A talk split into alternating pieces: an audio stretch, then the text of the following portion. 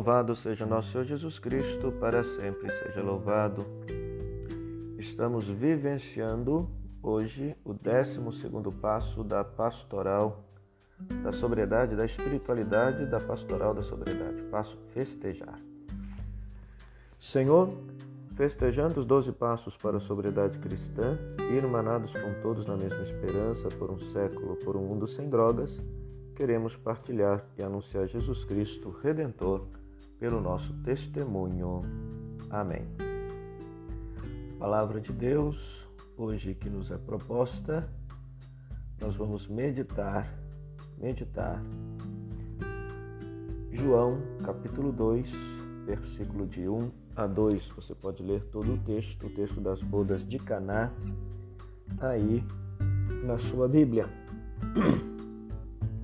No terceiro dia, houve uma festa de casamento em Caná da Galileia e a mãe de Jesus estava aí. Jesus também tinha sido convidado para esta festa de casamento junto com seus discípulos. Queridos irmãos, queridas irmãs, sobriedade e paz só por hoje. Graças a Deus. Nós estamos vivenciando o último passo deste ciclo, que é o passo festejar. Quando nós olhamos para a Sagrada Escritura, nós vemos, sobretudo lá no Antigo Testamento, no livro do Levítico, que é um livro que legisla sobre a liturgia do povo de Deus, nós vemos que eles festejavam os acontecimentos da história do povo de Israel como uma forma de recordar aquilo que Deus outrora tinha feito na vida deles. Então, por isso se celebrava o Êxodo, a Páscoa, como a experiência do Êxodo, da libertação da escravidão.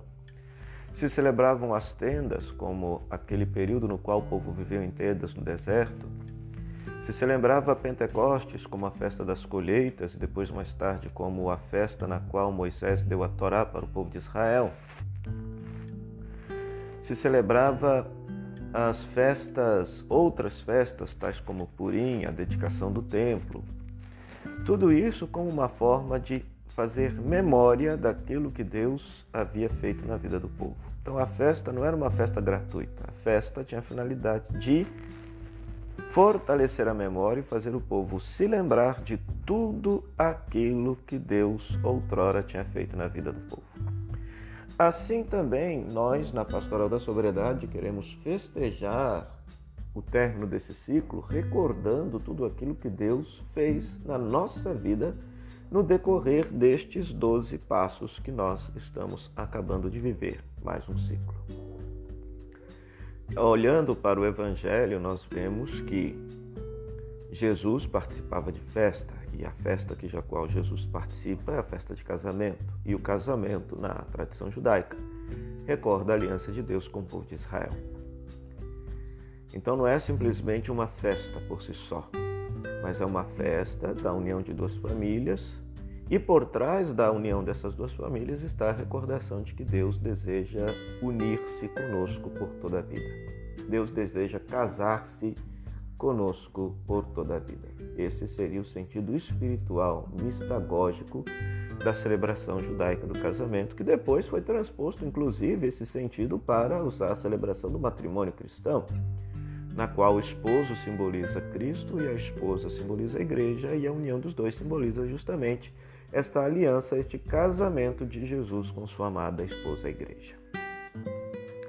Mas o que isso tem a ver com a nossa sobriedade? Pois muito bem, Hoje, nos nossos grupos de autoajuda, somos convidados a fazer uma festa, mas uma festa cristã, uma festa sóbria.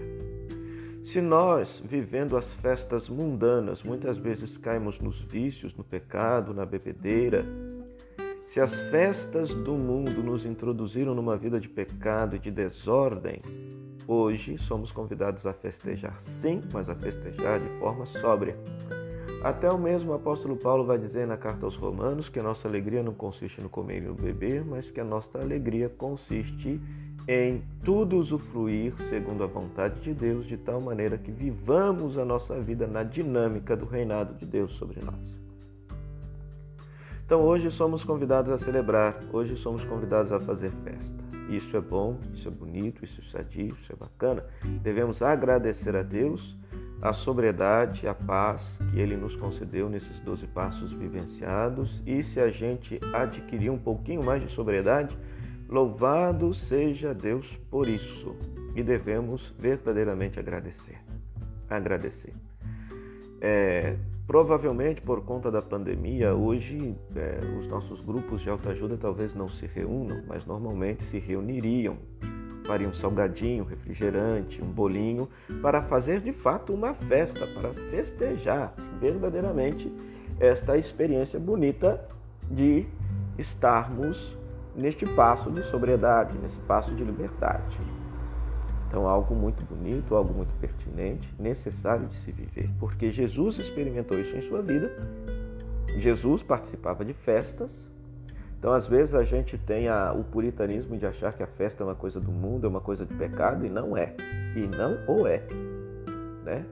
Ou seja, vivida de forma cristã e com sobriedade, a festa é uma experiência de fraternidade, de, de convívio e eu digo mais, uma experiência de Deus.